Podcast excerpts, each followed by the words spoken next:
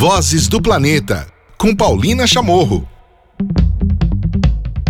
Abrindo mais um episódio do Vozes do Planeta, este é o episódio 137 e a gente começa os registros da pandemia, mas também trazendo informações oceânicas. Este é o mês do oceano. No dia 8 de junho foi celebrado o Dia Mundial do Oceano e a nossa convidada de hoje vai trazer algumas perspectivas sobre a situação do oceano neste período, né? Muita gente fala sobre os animais que voltaram, né, as baleias, se vê muitos golfinhos, as tartarugas na Baía de Guanabara, e a gente pode ter talvez uma percepção não correta da realidade sobre a recuperação da natureza neste período. Ana Paula Prates, nossa convidada, vai trazer algumas informações importantes e bastante interessantes, como por exemplo, o aumento da pesca predatória devido à falta de fiscalização neste período. Também a gente tem grandes estoques de petróleo nos navios petroleiros que estão aí aguardando para terem essa liberação e, portanto, trazendo mais um risco né, de vazamento. Fora a questão do lixo plástico, que aumentou consideravelmente neste período da pandemia. Ana Paula Prates também vai trazer as soluções que vêm das profundezas oceânicas. Sim, existem algumas, é, alguns componentes, algumas bactérias que estão servindo para testes, por exemplo, para o teste rápido do Covid. Ela também vai trazer a importância do oceano para a nossa vida. Então prepare-se, o Vozes do Planeta começa agora. Vozes do Planeta. Muito bem, muito bem, muito bem. Começando o episódio 137 do Vozes do Planeta, o podcast que já há mais de quatro anos trata de temas socioambientais, sempre trazendo convidados, convidadas para discutirmos por diversos aspectos um assunto. Vocês sabem, desde o começo de 2020, quando começou a pandemia, nós estamos trazendo né, os registros da pandemia.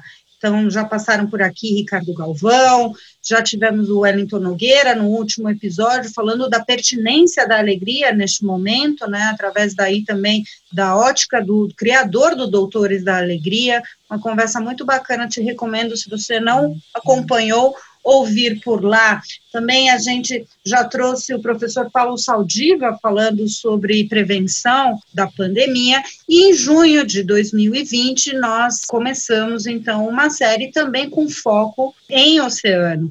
Né? No último dia 8 de junho, foi o Dia Mundial do Oceano e também o início de uma série de atividades pelo mundo também comandadas pela Unesco, por um segmento dentro da Unesco, que é a Comissão Intergovernamental para o Oceano, que é uma preparatória para a década do oceano, que começa então em 2021. E para falar sobre década do oceano, é necessário também tratar do oceano de uma forma e de um olhar multidisciplinar que não fale só de pesquisa, mas também que fale de amor, que fale de impacto, que fale de clima, que fale de estar na praia, que fale de amar o oceano, que fale de biodiversidade.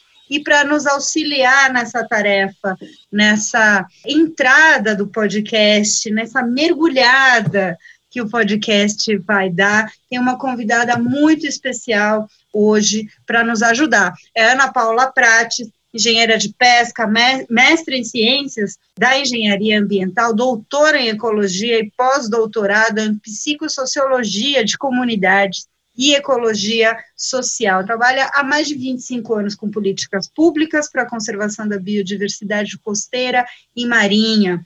É professora, é orientadora do programa de mestrado e doutorado profissional em biodiversidade em unidades de conservação no Jardim Botânico do Rio de Janeiro, conselheira da Liga das Mulheres pelos Oceanos e uma das maiores referências em conservação marinha deste país. Ana Paula Prates, é um prazer imenso te ter hoje aqui no podcast. Tudo bem? Tudo ótimo. Nossa, o prazer é todo meu estar aqui nesse podcast maravilhoso que eu acompanho sempre. Poxa, estar com você, né? Uma das fundadoras da Liga. Eu tenho a honra de estar como conselheira. Muito bom. Obrigada. Ana, eu acho que essa conversa foi, a gente foi adiando, adiando, adiando, mas chegou justamente no momento certo para abrir esse mergulho que a gente vai dar em oceano, né? Temos diversas abordagens que eu queria tratar primeiro com você, mas é, recentemente você participou numa das milhões de chuvas de live que você está tá participando, e você falou algo muito bonito sobre a unidade do oceano, né? É algo que essa década do oceano, da ciência oceânica está trazendo, é a noção de que a questão de oceanos é uma divisão política, basicamente, né? Oceano Atlântico, Oceano Pacífico tal. Porque se a gente for olhar mesmo para o mapa, que é azul, né? Para a Terra, que é redonda também. Redonda, redonda, redonda e azul. A gente tem um oceano só, né? Queria que você começasse contando para a gente sobre isso, né? Para a gente começar a desmistificar muitas coisas que a gente ouve sobre o oceano. É exatamente isso, Paulina. Inclusive, é, bem recentemente, aliás, só recentemente, é que a própria ONU está considerando como um único oceano, porque é um planeta, né? Todo interligado, nós estamos interligados, e quem nos conecta todos são os oceanos, ou, ou o grande oceano, e o ar, né? Então, é muito interessante quando a gente realmente para de chamar no plural para a gente chamar no singular esse grande planeta azul, né? Que é o grande pulmão azul que a gente tem, que está aí nos fornecendo todos esses serviços ambientais, né? E é muito, muito legal a gente lembrar também que a gente depende do oceano para a existência do, do próprio planeta, né? As algas azuis, as cianobactérias, é que lá atrás, há milhões e bilhões de anos, é que jogaram todo o, o oxigênio e foi formando a biosfera, e, e, aí foi formando fauna, flora e depois a gente, que também veio do mar. Então, fazer essa reconexão da, da espécie humana com a natureza como um todo e com o oceano é muito importante, para a gente realmente tratar com respeito, é pensar na conservação, porque a nossa saúde depende da saúde do, do oceano, né? Então é, é, muito interessante esse novo olhar realmente. E aí a, a Unesco está lançando essa década, né, dos oceanos, exatamente pensando nesse oceano colaborativo, num único oceano onde as nações devem cooperar com conhecimento científico, com parcerias, cooperações, projetos de conservação, olhando esse imenso pulmão azul da gente. Você falou uma coisa, várias coisas muito importantes que eu acho que dão um tom da nossa conversa. Eu estava lendo um livro fantástico, não sei se você já teve acesso, que conta uh, sobre o povo, como esses são espécies quase extraterrestres, né? E aí o início do livro dá justamente essa dimensão, apesar de eu falar tanto, né, e pesquisar, entrevistar tanta gente, é incrível como a gente ainda não tem essa formação, né? Que a gente vem do oceano, né? Aí ele Exato. mostra aquelas seres, né? Aquelas gosminhas que foram celulares, que foram se juntando, juntando, juntando e criando seres vivos, né? Por exemplo, né? Essa é uma noção maravilhosa que a gente não tem. A nossa origem da vida vem do oceano, né, Ana? Exatamente. E se a gente olhar o nosso corpo, né? A gente já saiu há tantos bilhões de anos do oceano até virar o Homo sapiens, mas o nosso corpo, você vê que a gente é quase 80% de água e uma água bem salgada, né? Então é bom a gente lembrar disso. E, inclusive, conversando com várias mulheres maravilhosas que compõem com a gente a Liga dos Oceanos, né? Das mulheres pelos oceanos, a Patrícia Furtado, que trabalha com essa coisa da reconexão, falou uma frase que eu achei sensacional. Ela disse: é bom a gente lembrar que a gente bebe o oceano, né? Você está em qualquer lugar, como tudo está é, interconectado e a gente tem toda essa questão da, é, do ciclo da água, então você está bebendo também o oceano. Então é muito importante a gente lembrar disso. E, e aí, só já te puxando o assunto, agora acabei de participar também de uma live uma entrevista, na realidade, falando do Oceano em Perigo, né? Era esse o título. E aí eu comecei dizendo, eu falei, engraçado falar o oceano em perigo, né? Porque quem está em perigo somos nós. Nós estamos em perigo. O planeta inteiro está em perigo, né? Devido a todas as, as os desequilíbrios que a gente vem causando com ele. A pandemia, por exemplo, é um grande exemplo disso, né? Essa pandemia não é um azar, não é um acaso, ela é o fruto de todo um desequilíbrio que a gente está tendo com o planeta. E o oceano está se voltando praticamente contra a gente, eu vou botar esse contra a gente entre aspas, mas aí com elevação do nível do mar, comendo a costa, né, com a acidificação das águas, demonstrando que ele estava ali de uma maneira silenciosa, passando por uma modificação drástica. E que agora é a, passou da hora, né? Mas é a hora da gente realmente fazer alguma coisa e nesse olhar de conjunto de unicidade. Na verdade, o oceano está reagindo, né? Porque são em paralelo, o que a gente sabe, a grande maioria do que a gente sabe do oceano vem de 100 anos para cá, né? Exatamente. A, a, sua grande maioria.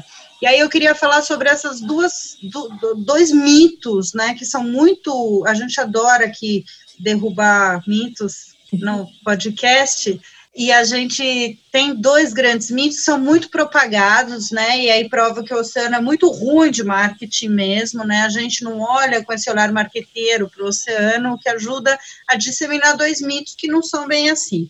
O primeiro você já começou falando, né? O pulmão do mundo não é a Amazônia. O pulmão do mundo é azul. E por quê, Ana? Porque o ar que a gente respira vem exatamente desse pulmão azul, né? Quem é, é o responsável pela grande produção de oxigênio e por essa troca toda de gás carbônico são, é, são as microalgas, é o fitoplâncton. Então, a grande maioria do oxigênio disponível vem desse, desse oceano. Por isso que ele, é, ele realmente é o nosso pulmão. Né? A Amazônia sempre foi considerada o pulmão, e, na realidade, não vamos chamar de pulmão, mas ela pode ser, sei lá, uma traqueia, não sei, mas é um regulador, né? A, a Amazônia tem um papel regulador também climático imprescindível. Ainda mais hoje em dia, que a gente tem poucas florestas em pé, então a Amazônia é como se fosse ali a grande relíquia que realmente tem que ser cuidada. Mas junto com o oceano, toda essa regulação do clima é, é dada. E quem está ali nutrindo toda essa questão do oxigênio que a gente respira é o oceano. Então é interessante também é, esse dado que inclusive tem passado aí em várias ocasiões de que a cada respirada que a gente dá, mais de uma, né, porque é uma vírgula pouco, vem do oceano, né? Eu em Brasília, você em São Paulo, aonde quer que a gente esteja. Legal. E a outra história que talvez não seja mito e seja sim verdade, eu pelo menos desde que eu comecei a cobrir temas socioambientais e bota, né, tempo nisso, eu ouvia e sempre tive a sorte de ter um olhar para o oceano e de ter a oportunidade de produzir pauta sobre isso, então a dificuldade né, de encontrar especialistas e tal, é que se falava muito sobre, ah, a gente conhece mais da Lua do que a gente conhece ainda dos oceanos. Eu estou falando isso há mais de duas décadas, você acha que a gente teve uma aceleração na questão do conhecimento Teve recentemente também um reconhecimento, né, dentro da pauta do clima, da importância do oceano. Se a gente for olhar para o IPCC, o painel intergovernamental de mudanças climáticas, que inseriu um, um capítulo apenas em 2007, né? Exato. Então, a questão do conhecimento que a gente tem do oceano, a gente ainda sabe mais da Lua do que dele? É, isso é uma ótima pergunta. Inclusive, essa semana também eu estava é, ouvindo esses podcasts e toda essa comemoração em volta do oceano e vi esse dado que ainda me choca também, é, Paulina, mas é verdade. Os cientistas estimam que a gente conheça aproximadamente de 5 a 10% ainda do, do, oceano do planeta Terra. E isso é menos do que se conhece hoje da Lua e até de Marte, por incrível que pareça. Isso porque a gente ainda está descobrindo um monte de espécies, a gente ainda está descobrindo a coisa de grande profundidade, o mapeamento desse fundo todo ainda não foi feito, né? E também, como você disse, tem pouco investimento. É, o investimento para pesquisa é muito atual, né? É muito recente. Então, isso também fez com que a gente conhecesse muito mais das, que, das questões terrestres, né? Da biodiversidade terrestre. E como você mesmo disse, o próprio TCC começou a incluir isso recentemente, o ano passado, e teve um, um, um ganho para a gente que mexe com o mar, que foi chamada cópia azul, né? Porque se discutiu bastante isso, se trouxe a possibilidade, a possibilidade não, se trouxe dados alarmantes do que estava acontecendo e para a cena de negociação.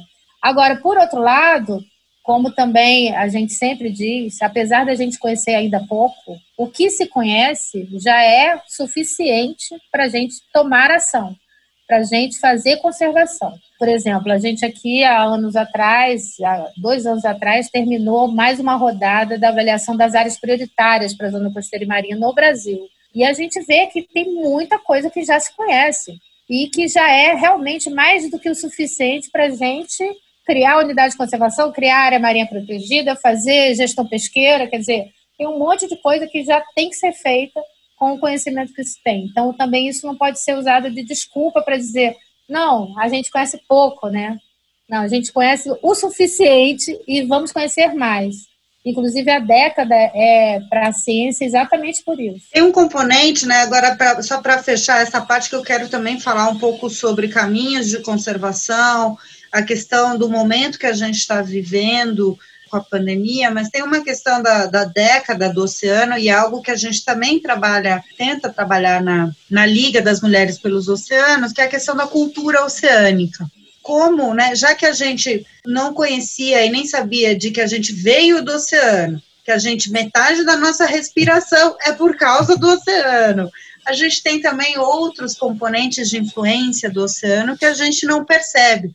No caso, por exemplo, o Brasil, com mais de 8 mil quilômetros de costa, grande, 70% da população que mora na Mata Atlântica, que é um ambiente costeiro, né, de, de, de costa, ou seja, a gente mora de frente para o mar. A Mata Atlântica já tem nome do oceano, né, do Oceano Atlântico. A gente poderia imaginar o Brasil, a cultura brasileira, se não tivesse a influência do mar? Ana. É verdade, isso é, isso é impressionante, né? Como a gente tem essa coisa que está no, no fundo do brasileiro e ao mesmo tempo não está, porque a gente acaba virando muito as costas para o mar, né? Ou então olhando o mar como aquele espaço maravilhoso de lazer, vai para a praia, é, vai ali aproveitar, comer um peixe fresco, né? Os pescadores, etc. Mas essa cultura oceânica ainda falta muito no Brasil, é impressionante, né? Se a gente olhar para alguns outros países mais insulares também, como a gente vira muitas costas para o mar, né? A maioria das políticas públicas, até pouco tempo atrás, eram todas voltadas muito mais para a parte terrestre, né, para a biodiversidade terrestre. E você também sempre tinha uma disputa, que a gente sempre brincava eh, sobre isso, que o oceanógrafo, por exemplo, ou quem mexe com, cientista que mexe com o mar, está olhando para o mar e de costas para a terra, né? E, ao contrário, o, o resto das profissões todas olha só para a terra. Por exemplo, até pouco tempo você ouve, aliás, até hoje você ouve engenheiros hidráulicos, por exemplo, falar: Poxa, mas o rio, a gente tem que barrar aqui bastante, porque senão a gente vai jogar, perder toda essa água para o mar. Imagina, como se realmente fosse um desperdício, né? Está faltando, como você disse mesmo desde o início, essa unicidade, né? Essa visão de integração. Né? né? E eu queria também que você compartilhasse, porque no, na sua trajetória você tem muito desse olhar costeiro, né? Onde estão também as comunidades tradicionais, as comunidades pesqueiras, que têm uma relação cultural intrínseca, né? Você tem milhões de embarcações para cada tipo de, de pesca, para cada tipo de comunidade, para cada tipo de geografia costeira a gente tem uma riqueza cultural náutica e costeira que talvez a gente não reconheça no Brasil mesmo, né? Com certeza, é isso mesmo. A gente tem nessas populações costeiras, nas, nos pescadores é, artesanais, né, caiçaras, a gente tem toda uma riqueza de cultura e de saberes que é impressionante e que por muitos anos, por muitas décadas aí é bem negligenciado, eu acredito, né? Por toda a questão de políticas públicas. E na realidade é uma grande riqueza que a gente tem. Se a gente olhar para os outros países, por exemplo, os Estados Unidos mesmo não tem mais pescador artesanal. Ele só tem ou pescador industrial ou aquele amador, né? Não, não tem mais essa riqueza dessa população que veio, né, que veio de fora, ou então que se misturou, ou então que é indígena, que ficou ali e que tem toda essa riqueza de saberes, principalmente, para trocar com a gente. E pois isso é uma é. coisa muito importante que eu tenho tentado muito trabalhar sempre com eles e sempre trazê-los para negociações, para trazer essa troca, né? Essa troca de saberes mesmo, como a gente chama. Hoje você acompanha o episódio 137 já do Vozes do Planeta. A gente está em 2020 dedicando também um olhar para esses registros da pandemia. Então, estou gravando na minha casa, Ana Paula Prates, a nossa grande convidada, uma referência nacional e internacional né, em conservação marinha, é, falando com a gente neste mês do oceano que a gente está dedicado. Então, nos registros da pandemia, claro, a gente traz um olhar para esse momento que a gente está vivendo em cima do tema central, Ana. E a gente em off já falava, bom, um dos grandes impactos, a gente já teve o episódio do branqueamento de corais para falar de superaquecimento, aqui já também neste ano com, com a Beatriz Padovani, e a gente, eu queria falar então contigo, como é que você está enxergando e quais são, né, os, os impactos que a gente ainda está provocando nos oceanos, porque um dos mitos que está se falando é que, tipo, ai, que maravilha, a natureza está respirando, agora está todo mundo em casa, a natureza respira, é, são golfinhos que aparecem não sei aonde, não sei o que lá, mas a gente tem a questão do branqueamento de corais, que são animais também, que vai desencadear uma série de desequilíbrios, e a gente tem a questão da poluição, tanto a poluição plástica quanto a poluição por falta de saneamento, que é um problema, dois problemas crônicos no Brasil. Exato. Né? Eu queria que você falasse do seu olhar nesses registros da pandemia, é, dos desafios e dos impactos que a gente ainda está causando no oceano. É isso? É isso, e muito, viu, Paulina? E é como você falou mesmo, no início da pandemia começaram a aparecer essas imagens, até numa visão meio romântica, né? Ah, a natureza está respirando, olha só, as, as cidades estão menos poluídas, e aí imagens de mar mais limpinho, aparecendo tartarugas na, na Baía de Guanabara e golfinhos, não sei aonde, etc. Ok, é até verdade. Eu acho que no início realmente da pandemia a gente teve pela primeira vez, o mundo meio que parou. Então, tudo aquilo que a gente sempre fala de que o homem vem causando impacto para as mudanças climáticas, com emissão de, de gases de efeito estufa, etc., que, ah, como é que eu posso fazer para conter tudo isso, porque eu não tenho como parar o mundo, mas o mundo parou. E a gente viu até que é possível dar um refresco para a natureza, dar, um, dar essa parada.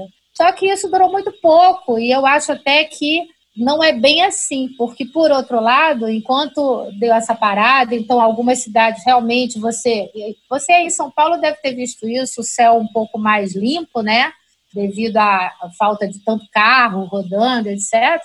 Mas por outro lado, você começou a ter também certas certos movimentos acontecendo durante a pandemia muito problemáticos. Então, eu posso destacar aqui três deles. Por exemplo, a questão de pesca ilegal foi demonstrado por vários é, monitoramentos globais, mostrando que as grandes empresas internacionais de pesca, principalmente da questão de atum, saiu até no The Guardian isso, um, um artigo, com vários barcos metendo pau em vários lugares, principalmente do Atlântico Sul. Por quê? Porque as empresas, exatamente por causa da pandemia, não precisavam mais colocar a bordo seus observatórios de bordo. Então, por falta de fiscalização, estavam pescando em áreas, inclusive, proibidas. Segundo impacto também que já foi olhado, essa questão de vários petroleiros estacionados no oceano como um todo, esperando para poder entregar sua mercadoria, porque teve uma queda no petróleo. Então, ao invés de entregar com com barril baixo, né, com valor baixo. Uma queda histórica, eles, né? Uma queda histórica, exatamente. Então, o que, que eles fizeram? Pararam. Então, vários petroleiros estacionados nos oceanos esperando o mercado melhorar. Você imagina a bomba relógio que não é isso, né? A gente viu todo esse derramamento de petróleo aí no, no Nordeste. Então, se um deles resolve ou tem um acidente ou resolve despejar um pouco para ficar mais leve, sei lá.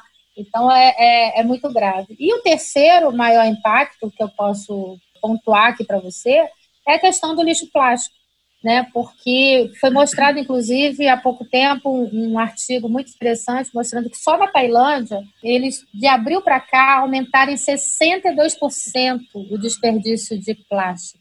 Isso Nossa. principalmente por causa dos deliveries, né? As pessoas em casa pedindo comida, cada uma dessas comidas que são entregues é com plástico, é, embalagens plásticas e também a questão dos EPIs.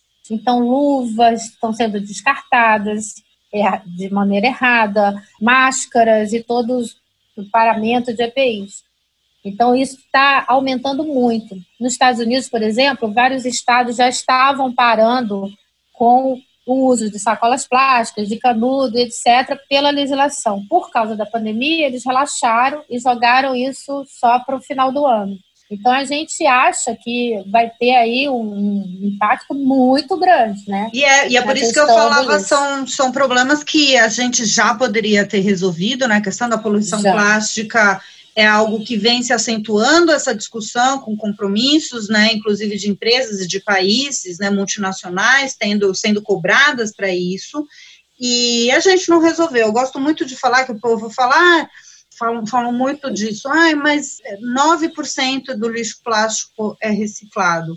Eu gosto de falar, na verdade, 91% de todo o lixo é plástico que está nos ambientes não é reciclado, né? Que Exatamente. É um gravíssimo sendo que países com dinheiro podem criar tecnologia, empresas com dinheiro podem ser responsabilizadas por isso, né? Não é uma questão como a mudança climática, que é uma soma de fatores para resolver o problema. A gente sabe muito bem como é que é o problema, quais são os causadores e como resolver a questão da poluição plástica, né? Isso Exatamente. É um pouco de de desespero pensar que a gente está só endossando um problema que a gente sabia qual era a solução, né, Ana? É, e está só piorando, né, com essa coisa realmente do, do plástico agora no, durante a pandemia. E uma outra questão, sabe, Paulina, que eu não gosto nem de comentar porque a gente ainda não sabe, mas que me assusta muito também, é a questão do esgoto, porque foi, foi mostrado que o próprio Covid sai na, no esgoto, né? As pessoas contaminadas conseguem transmitir via esgoto. E esse esgoto vai para onde? Então, eu sou daquela época de que eu sou carioca, né, nascida na praia e tal, e, e, eu lembro eu pequenininha tendo que ir passar férias em outro lugar de praia porque estava tendo surto de hepatite no Rio de Janeiro, porque tinha estourado lá o emissário e estava né, o esgoto a céu aberto. E aí teve surto de hepatite. Então eu fico pensando, meu Deus do céu, eu espero que não aconteça isso, mas já pensou a gente pegar Covid porque vai dar um mergulho no mar? Então, é. também é um problema, né? E é por isso que eu digo, essa pandemia, na realidade, é, se a gente enxergar por outro lado, ela, é, ela pode ser uma janela de oportunidade para que o mundo repense nas suas ações, repense nas suas atitudes, do que como a gente está tratando o planeta. No início eu achava que ela era uma janela, agora eu já estou achando que é uma frestinha, sabe? Que a janela está é. se fechando e que me assusta realmente, porque eu estou vendo que o negócio talvez piore, né? As pessoas estão com uma sanha muito grande de voltar a ter uma vida normal e, e isso me assusta. Pois é, o tal do novo normal está durando muito pouco, né? Exatamente. E estamos voltando ao velho normal de uma maneira muito rápida. Muito né? rápida e com muita sanha destruidora, né? Pois Isso... é, como é que vai acontecer com esse estoque recorde de carbono?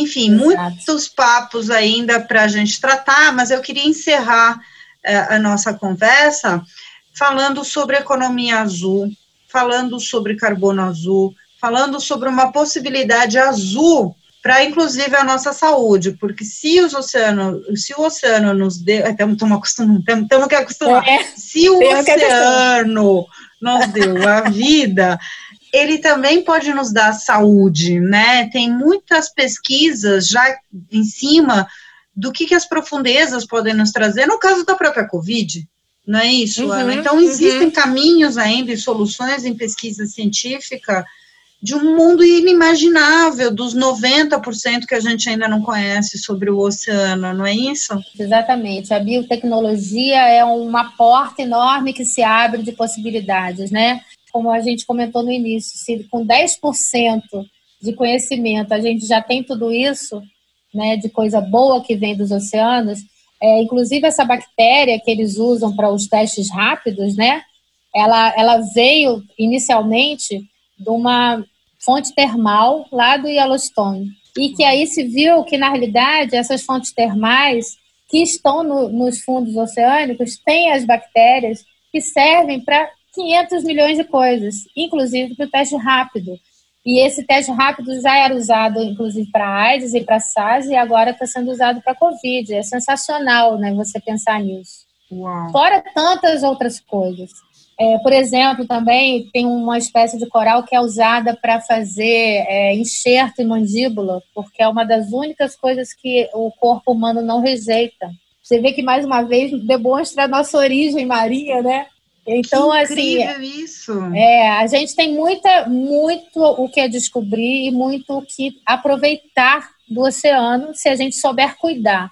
Então, a economia azul, falando para você sobre isso, é uma coisa que também às vezes me, me preocupa um pouco, porque se você abrir alguns sites, bota lá no Google Economia Azul, a primeira coisa que vai aparecer é transporte marítimo, mineração, não sabe? Vai aparecer exatamente a parte impactante. O velho mundo. O velho mundo, exatamente. E não é isso. A economia azul é a gente ter esse outro olhar para o ambiente. Do mesmo jeito que a gente fala que tem que ter um novo olhar para a Amazônia, sabe? A gente tem uma biodiversidade monstruosa que está ali para a gente conviver de uma maneira mais harmônica e aproveitar dela o, tudo de bom que a gente tem. E não só destruição, né? Então, mineração, por exemplo, ok, a gente precisa de minérios, também não vamos ser hipócritas de dizer que ah, eu não eu, eu tenho carro, né? Eu uso carro, então a gente celular, também precisa, né? o celular, a gente precisa, mas não é para ser tudo minerado. Então você tem que ter novas tecnologias menos impactantes e também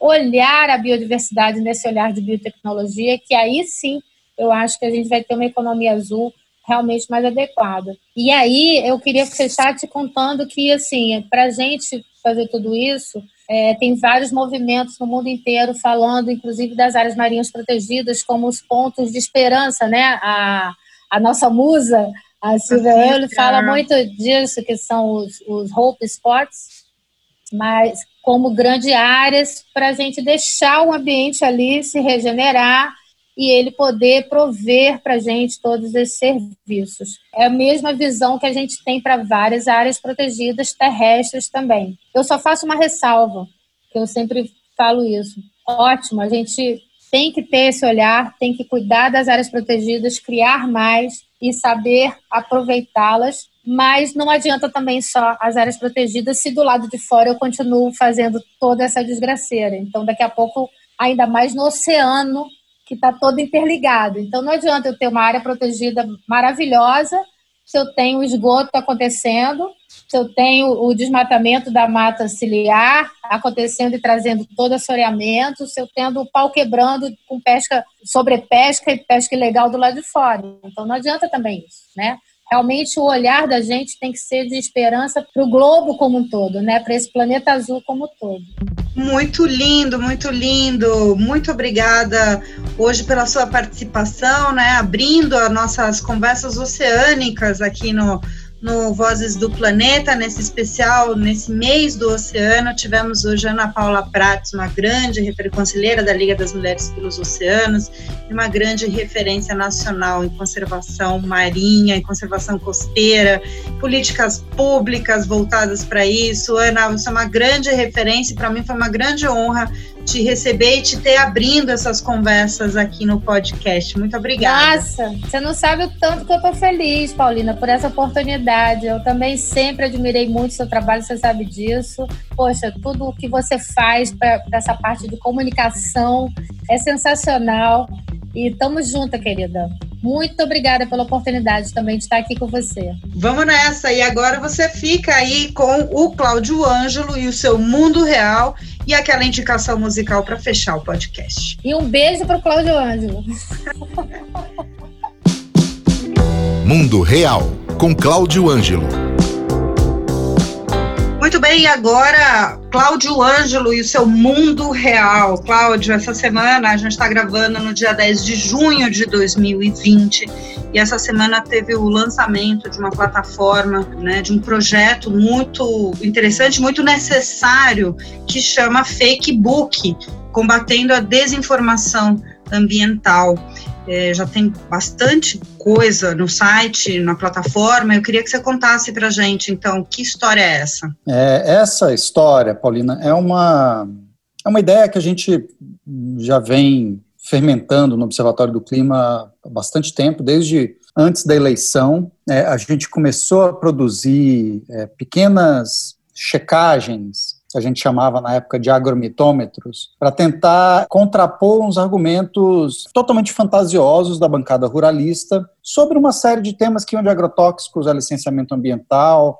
Então, é, a gente fazia um mergulho ali, embora o observatório seja uma organização não governamental, a gente usava o, o método de apuração jornalístico para é, tentar saber o que havia de verdade ou não por trás ali daqueles discursos dos ruralistas. Isso, quando assume o governo Bolsonaro, isso deixa de ser uma coisa esporádica e vira quase uma necessidade básica é, da gente, porque, né, como todo mundo aqui sabe, é um governo que tem na mentira o seu método, né? vive em função disso. Então, é, essa área ambiental não, não, não foi diferente, não, não escapou as mentiras do governo. Inclusive, tem um ministro de Meio Ambiente que já figurou ali umas quatro vezes, talvez mais, nas nossas checagens. E a gente percebeu a necessidade de sistematizar essa, esse controle de qualidade, digamos assim, da informação que chega ali né, na área ambiental. E a gente juntou isso com uma espécie de repositório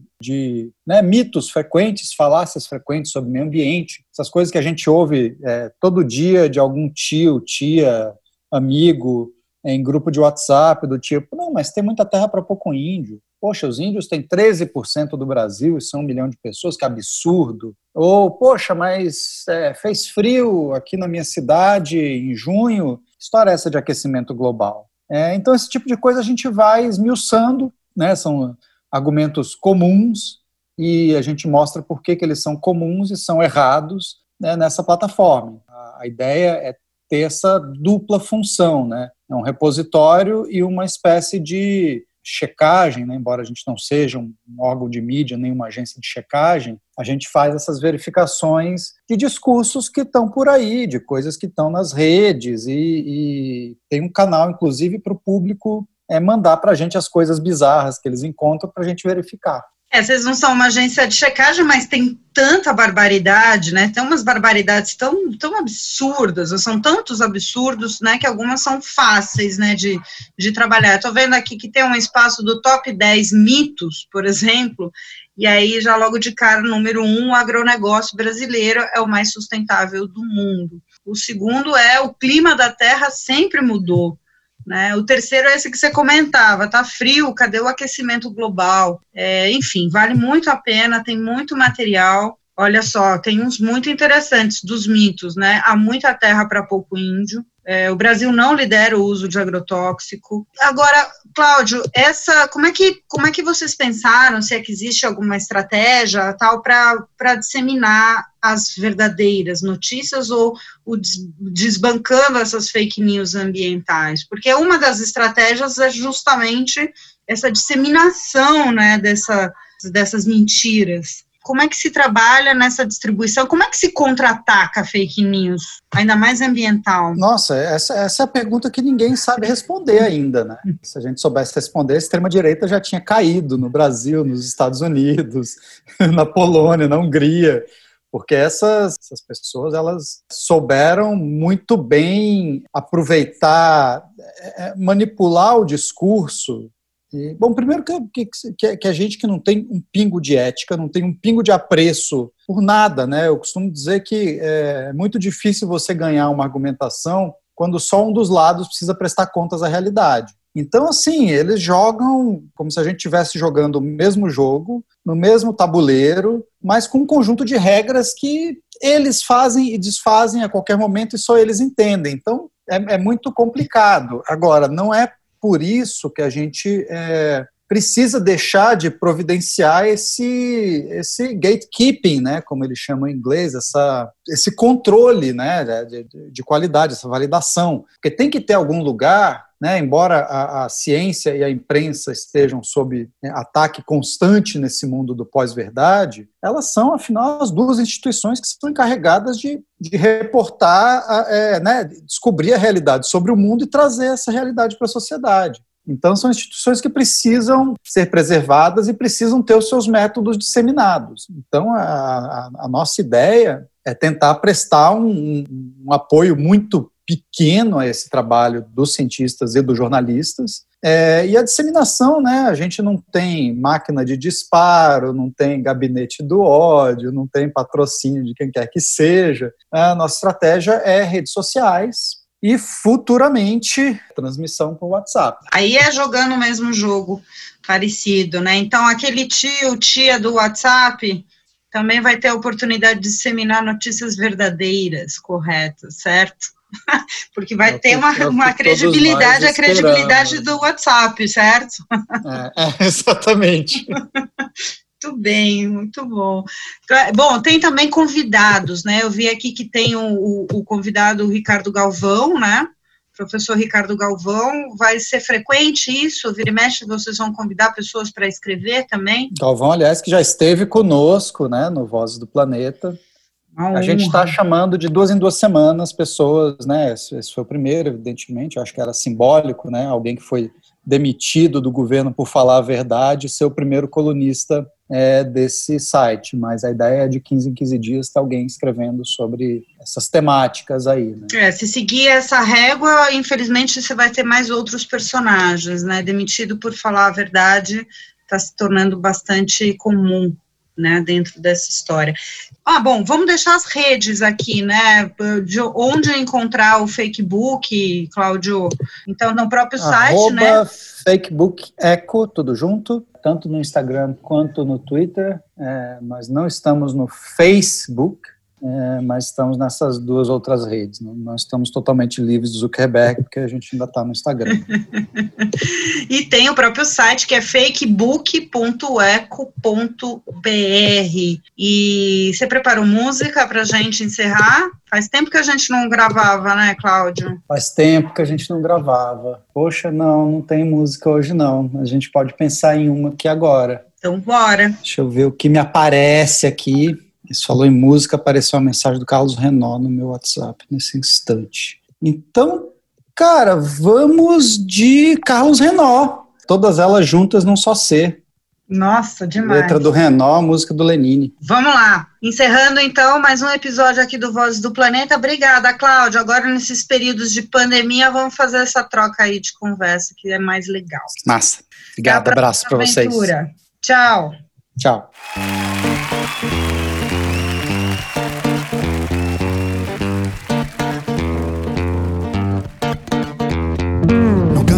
Babete, nem Domingas, nem Chica, nem Teresa de Benjó, nem Drão, nem Flora do Baiano Gil, nem Ana, nem Luísa do Maior.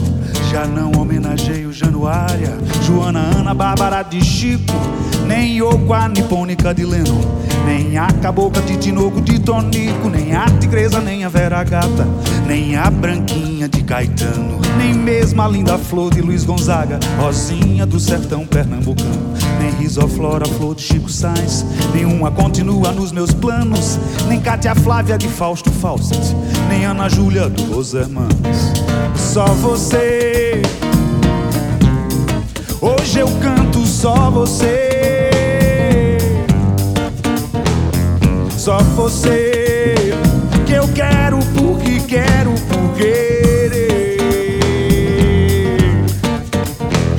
Não canto de melô pérola negra, de Brown e Herbert, nem uma brasileira. De Ari, nem a baiana, nem Maria. Nem a Yaya, também nem a faceira. De Dorival, nem Dora, nem Marina. Nem a Morena de Itapuã. Divina garota de Ipanema. Nem Iracema de Adoniran. De Jackson do Bandeiro, nem Cremilda. De Michael Jackson, nem a Billie Jean. De Jimi Hendrix, nem a Doce Angel. Nem Angela, nem Lígia de Jobim. Nem Lia, Lili Brown, nem Beatriz. Das doze deusas de Edu e Chico. Até das trintas Leilas de Donato. E da Leila de Clepto eu abdico. Só você. Canto e toco só você. Só você. Que nem você ninguém mais pode haver. Nem a namoradinha de um amigo nem amada amante de Roberto e nem Michel Mabel do Bitopou, nem Isabel Bebel de João Gilberto e nem Bebê La Femme de Sergansburg, nem de Totó na mala femená, nem a Yaya de Zeca Pagodinho, nem a mulata mulatinha de Lala e nem a carioca de Vinícius e nem a tropicana de Alceu e nem a escurinha de Geraldo e nem a pastorinha de Noel e nem a namorada de Carlinhos e nem a superstar do Tremendão e nem a malaguenha de Lecona e nem a popozuda do Tigrão. Só você, hoje elejo e elogio. Só só você, que nem você não há nem quem quem. De Haroldo Lobo com Wilson Batista De Mário Lago e Ataúfo Alves. Não canto nem Emília nem Amélia. Nenhuma tem meus vivas e meus salves. E nem ex do Stone Mick Jagger E nem Roxanne do Sting do Police E nem a mina do Mamonadinho E nem as mina pá do Mano X. Loura de Eve, Loura Del Chan Loura de Gabriel Pensador. Laura de Mercê, Laura de Braguinha Laura de Daniel Trovador. Ana do Rei, Ana do Djavan Ana do outro rei, o do Baião. Nenhuma delas hoje cantarei Só outra reina no meu coração. Só você. Rainha que é só você você. A musa dentre as musas já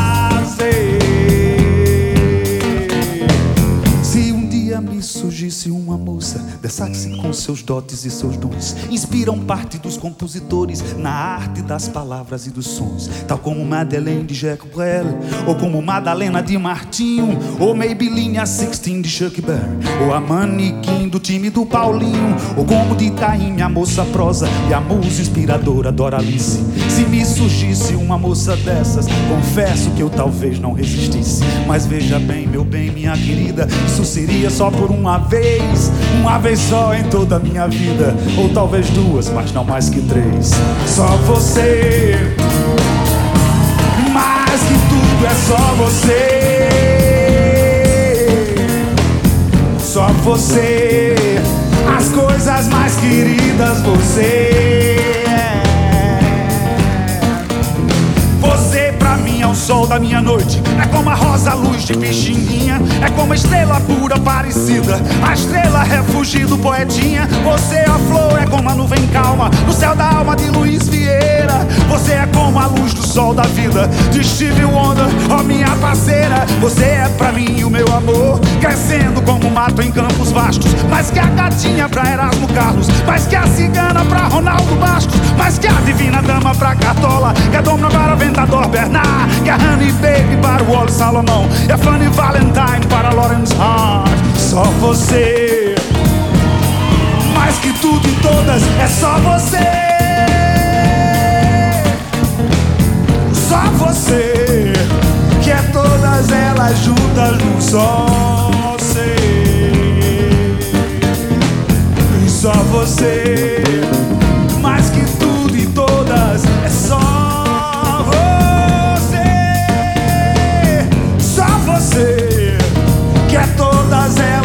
Juntas num só.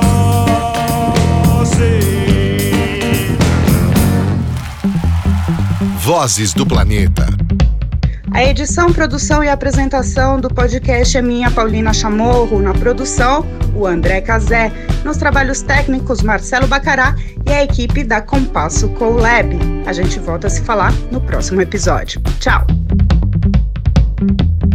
Vozes do Planeta, com Paulina Chamorro.